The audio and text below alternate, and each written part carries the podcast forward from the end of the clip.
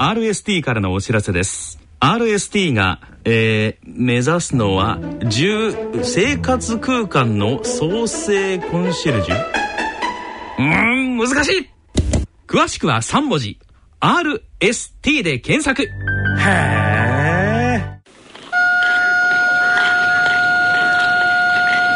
えー、静岡町角電気屋さんのコーナーです。聞き手は静岡在住の歌人、田中昭義さんです。ご機嫌いかがでしょうか？田中昭義です。静岡町角電気屋さん。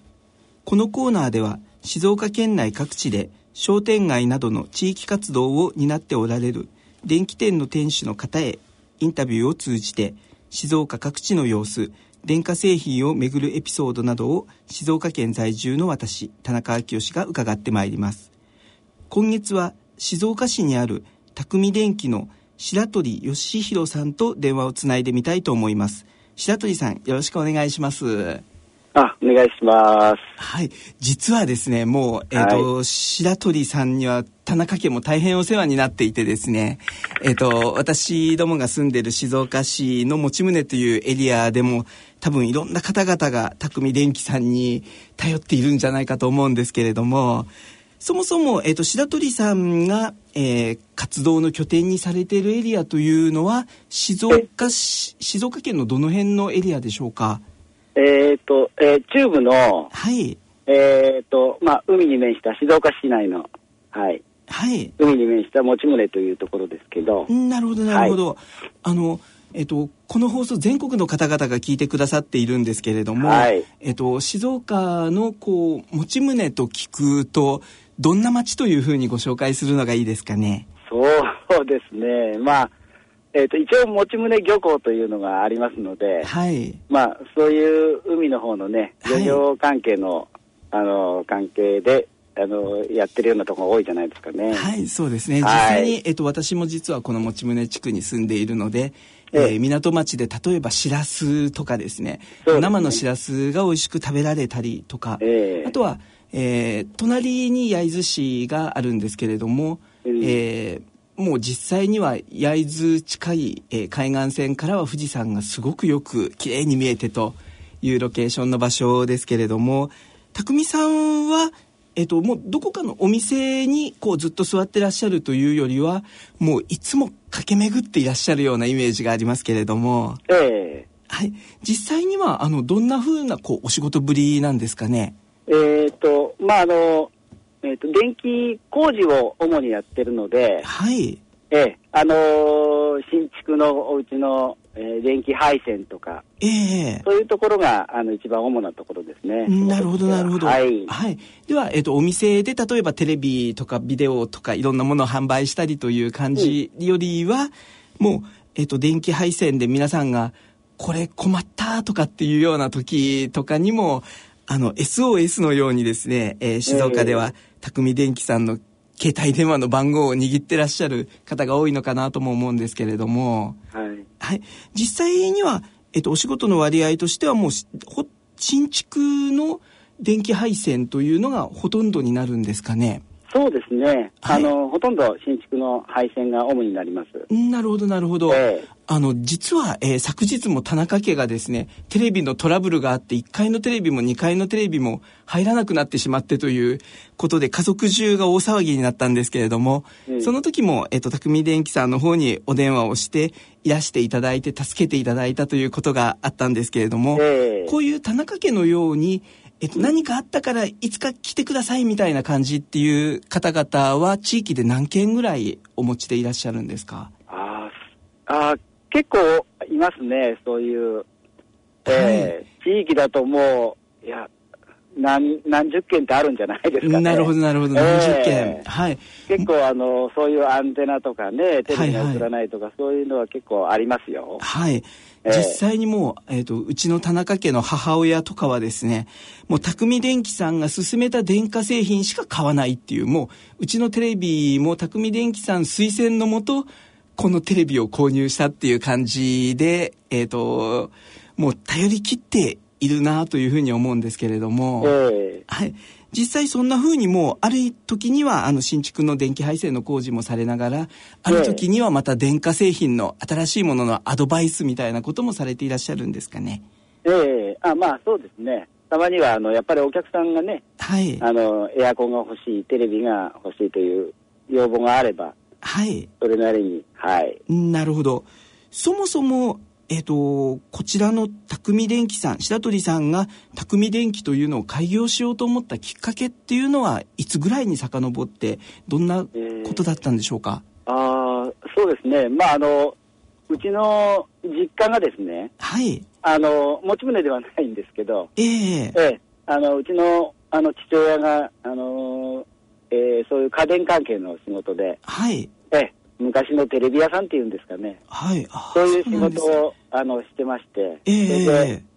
えまあ、あの、結局僕も、あの、そういう高校とか、はい。電気科とか出まして、はい。それ。で、ええ、それで電気の仕事に就職したりして、なるほど、ええ。なるほど。ええ、親の後ろ姿とかをご覧になりながら、やっぱりいつか、あ、こういう仕事やってみたいなと、ちっちゃい時から思ってらっしゃったんですか？そうですね、なんかもうやってみたいというよりも、もう必然的にそうなってしまったみたいな。はいはいはい えあそうだったんですね。えねありがとうございました。はいそろそろありがとうございましたはい、お時間となりました。この続きは次回の放送でお送りします。静岡町角電気屋さんのコーナーでした。聞き手は静岡在住の歌人田中昭義さんでした。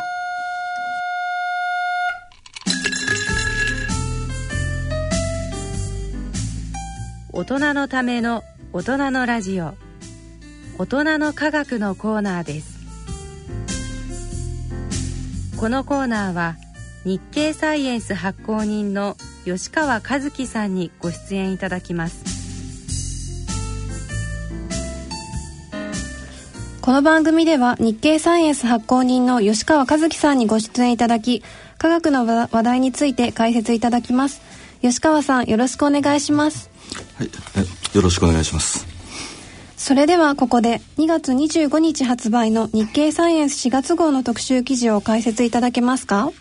はい、あの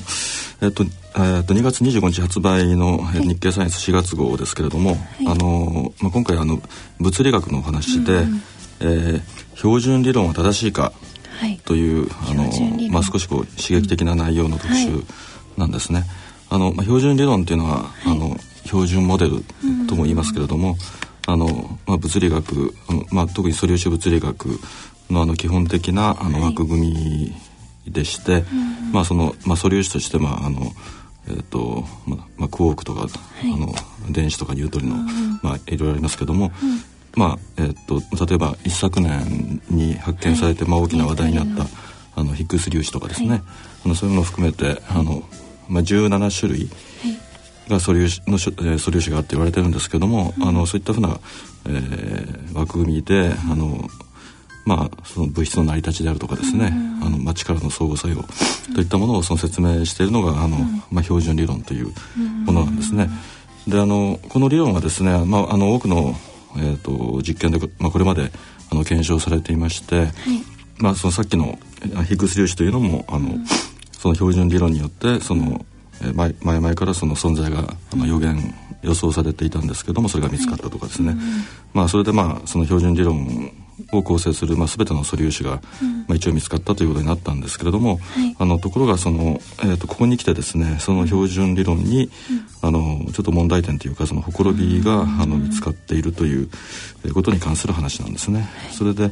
えっと、3つの、えー記事を載せてまして、えっとまあ、一つはアメリカの記事で、えっと、その陽子のサイズが何かおかしいというもので、あのこれはまあ原子核を作ってるあの陽子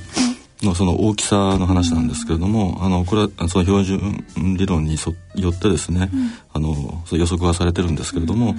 あの最近その従来と別の方法でその陽子の大きさというものを測ってみたところ、えーその理論がの予測するものに比べてですね、半径があの、えーかなり小さいという結果が出てですね、あのまあ、研究者が、まあ、頭をひねっているとい。うお話ですね。から2番目の、えー記事はですね、これはあの、えっと編集部の方で書いた記事なんですが、えーえっとミュー粒子に、えーと現れた矛盾という、えー記事でして、まあ、これはあのそのミュー粒子というのも素粒子の一つなんですけれども、あのこれはまあその電子とよく似たあの性質を持った、あのえー素粒子で、まあ、マイナスの、えー、と電荷を持ってる、えー素粒子なんですけれども、あのこれを、まあ、日本などの研究ループがですね、あのまあ、調べ実験で調べてみたところですね、その物質的あのその物理的な性質あの専門的にはあのスピンというんですけども、その、えー性質がですね、えっとまあ、やはりその標準理論から導かれるものとは、こえっと異なっていたという話なんですね。まあ、理論的な計算とはズレがあったと。でまあ、あの今回の特集ではあの、まあ、こうした、まあ、2つの話、あのえー標準理論との食い違いというものが、あのえー物理学のこう理論を作っていく上でですね、あのまあ、今後どういうえー意味を持ってくるのかということをまあ考えるような、あの記事になってます。それで、あのもう一つのさえーとみ3番目の記事としてですね、あのアメリカの、まあ、有名なあの理論物理学者の、えー、とリサ・ランドールさんへのインタビュー記事を掲載し,、しております。まああのまあこの方は、えーとまあ、日本でも、えー、と最先端の物理の理論を、えーとまあ、一般向けに、あの解説するような本を出されてますけれども、この、えーとインタビューを掲載してましてあの、えー、とここではですねあの、まあ、これまで述べたような、えーことに関連するんですけれどもその、まあ、標準理論との実際、あの実験の矛盾なんかを踏まえてですね、まあ、これからあの物理の理論というのが、えーどういうふうに、えー、と発展していくと見ているのかといったことをですね、あの編集部の方であのインタビューをしています。まあ、これも、えー、と合わせて、えーぜひ、えー、とお読みいただければと思います。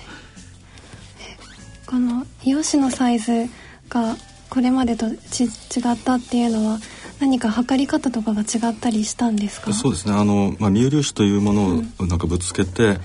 あの測るということをこ今回あのやったんですね、まあ、はい。ここでもやっぱりミ粒子がはい。関係してるんですけれども、あのそうしたところ、えーまあ、測り方がち違えたらあの違っても、あの当然なんか大きさは同じだろうと、あのいうふうにあの思われたんですけども、だいぶ小さいという、えーことが分かったんですね。だからあのちょっと、えー皆さん首をかしげてると、この標準理論っていうのも、まあ、完璧な理論じゃないっていうこと？をえー、とそうですね、あのえあのまあもともとまあ物まあ学問というのはそういうなんか理論があって、あのそれに対するなんか矛盾したことが見つかって、あじゃあやっぱりおかしいからもうちょっとそれを含むようなもうちょっと新しい理論というものを作り直していくというふうな、あの作業をやると思うんですけれども、まあ、まさにあの今、えー、とそういう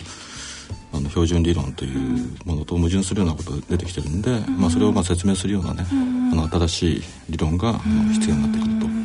いう展開になる可能性がありますね。また新しい理論ができるかもしれないっていうことだそうですね。ありがとうございます、えーこの他にも今月もたくさん面白そうな記事があったんですけれども個人的にはスタップ細胞の記事に関心があったんですけどこれはこれうん割烹着とかで有名になりましたよね。そうですね。はい。あのまああの女性の研究者の、はい。えーっとおぼかたさん。ボカタさん。を中心とした方ですよね。そうですね、ん。あのスタップ細胞を開発したという、えーニュースは、まあ、日本でも非常に、まあ海外でもですね大きな話題になってなりましてですね、まあえっと、ふまあ、2つの意味で注目を集めたはい。んですけれども、まあ、一つはこの研究成果自体が、んあのまあ、これまでの常識をあ超えるようなそういう驚きがあったことですね。はい。あのまあ、つまり、えっとまあ、万能細胞っていういろんなさまざまな組織に成長する能力のある、あの未分化の細胞っていうのを従来例えばその受精卵から、あの作る、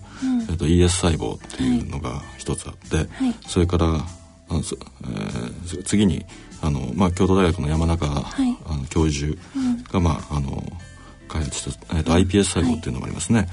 であの今回のこのスタップ細胞というのは、まあ、これらに続く、まあ、第3のあの万能細胞ということができますけれども、まあ、あの常識と違ってたというのは、あのこれまでと比べて非常に、えっと、シンプルな方法で、あの作ることができるということだと思いますね。あのでまあ、あの体細胞から万能細胞を作るっていう点ではあの iPS 細胞と同じなんですけれども、えっと、iPS 細胞っていうのはあの遺伝子をこう導入して、うん、あの細胞の初期化を起こさせると、うん、でこれに対して、えっと、スタップ細胞はあの、えっと、単純なこう刺激を与えるような、うん、あの今回はなんか酸性の溶液、あのちょうどこうオレンジジュースと同じぐらいの酸性の溶液に浸すということで、あのそういう細胞を作ってしまったということですね。でまあ非常に、えーまあ、どうしてそういうことが、はい、あの起きたのかということも含めてですね、はい、あの生物学の新しい現象としても注目されてるわけですね。うん、でもう一つは、まあ、あの注目されてるのは、はい、さっき言われたように、非常に若い、ね、あの研究者で、まあ、女性の研究者ですね。という、まあ、その割烹着姿というあの、えー、そういう、い、ろんな意味であの、うん、驚きがあったということだと思います。それでなんか最近発表問題に問題があるっていうふうに指摘されているみたいなんですがこれはこれについては？そうですね、はい、あのまだ結論が出てるわけないんですけども、うん、あのまあ、今回のそのおぼかたさんたちの論文っていうのはですね、はい、えっと、その科学者のあその科学誌のその「ネイチャーというのに、うん、えっと、1月末に論文が掲載されたんですけれども、うん、あのそうですね。えっとまあ、あの2つ姉ちゃんには論文が載っていて、はい、それらについてあの、えー、その2つの論文プラス、まあ、今回の研究とはあの関係ないんですけども、はい、お小方さんのその博士論文についてもですね、うん、その、えっと、資料としてあの使っている細胞の写真とかですね、うん、あの DNA のこう、えっと、分析したその、D、DNA のその電気映像の写真に、うん。あの、まあ、取り違え別なものを使ってるのではないかというふうな、はい、あの指摘が出てまして、えーまあ、これについてあの、まあ、発表した、まあ、理化学研究所などでですね、あのまあ、調査を始めてるということですね。であの、まあ、写真で一番問題になってるのはその、はい、えー、とさっき言いましたその「ネイチャー」に載った2つの論文のうちの1つで、はい、えー、その作ったスタップ細胞をあの胎盤あ、えっと、ネズミの細胞ですけども、はい、それを胎盤まで分化させることに成功したと、はい、いうことをこう説明する写真なんですけれども、はい、あのその説明用の写真がですねそのスタップ細胞を、うん、えー、っと使って胎盤を作りましたという写真と、うん、それ比較用にあの別な細胞による、えー、あの比較の写真を2つ載せてるんですが、うん、その2つが非常によく似ていて、うん、なんか実は同じものを使ってるんじゃないかという指摘なんですね。でまあこれについてはあの、えっと、この実験を共同で行っている、えー、山梨大学の、えー、若山先生という方が、はい、あのまあ、写真はこう、まあ、単純にこう取り違えたもので、うん、まあ、それ自体はあの、えっと、ミスなんだけども、まあ、それによってあの研究成果自体がですね、あの覆されるわけではないというようなことをあの今の時点では言ってますね。でまあ、今後、まあ、あのどのような、えっと、調査結果があの明らかにされるのか、まあ、非常に、えっと、注目をされているという、そういう意味でも注目されているという状況ですね。ありがとうございます。さて最後に次号5月号の特集記事についてご紹介いただけますか？はいえーと、次号はですね、はい、あのえっと無意識の罠という、うん、無意識の罠、えー、特集を予定してます。あのまあ人間はあのえっと普段いろんなことを、うん、あのどういうえっと、自分で考えていろんな選択をするということを、うん、まあ、自分で決めてると意識的に決めてるというふうに、あのえっと、考えてるんですけれどもあの実際にはですねあの自分では気が付かないあの無意識、うん、によってですねかなりのその意思決定のかなりの部分があの左右されてるということがあの分かってるわけですね。うん、であのあのかつてその、えっとまあ、精神分析学のあのフロイト、はいはい、がですね、うん、えーまあ、そのフロイトによるその無意識についての考察は非常に有名なんですけれども、うん、あのえっと、事後の特集ではですね、はい。えっと、そういったフロイト的な考察というよりは、えーまあ、あの最近のその脳科学の研究を取り入れた、はい。えー新たな研究によってですね、あのこの無意識について考えてみると。でまあ、例えばその意思決定の心理学といったふうなテーマの記事とかですね、へえあのそういったあのどうやって、あの意思決定はされてるん本当はされてるんでしょうかということを、についての記事ですね。をあの予定してます。えっとそれからまあそれ以外の特集としてですね、えっとまあ太陽系外惑星、えーについてのえっとそ記事を予定してまして、い。あのまあ太陽系以外の惑星として、まあたくさん見つかってるんですけども、あのまあ二つの太陽を持つ惑星とかですね、そういったちょっと変わった、い。あの、えー太陽系外惑星というのが、あの見つかりつつありますので、そういったあの非常にこうユニユニークなはい。あの天体についての、えーえー記事も特集として取り上げる予定にしています。ありがとうございます。日経サイエンス5月号は3月24日発売となります。次回のこのコーナーの放送は4月5日の放送となります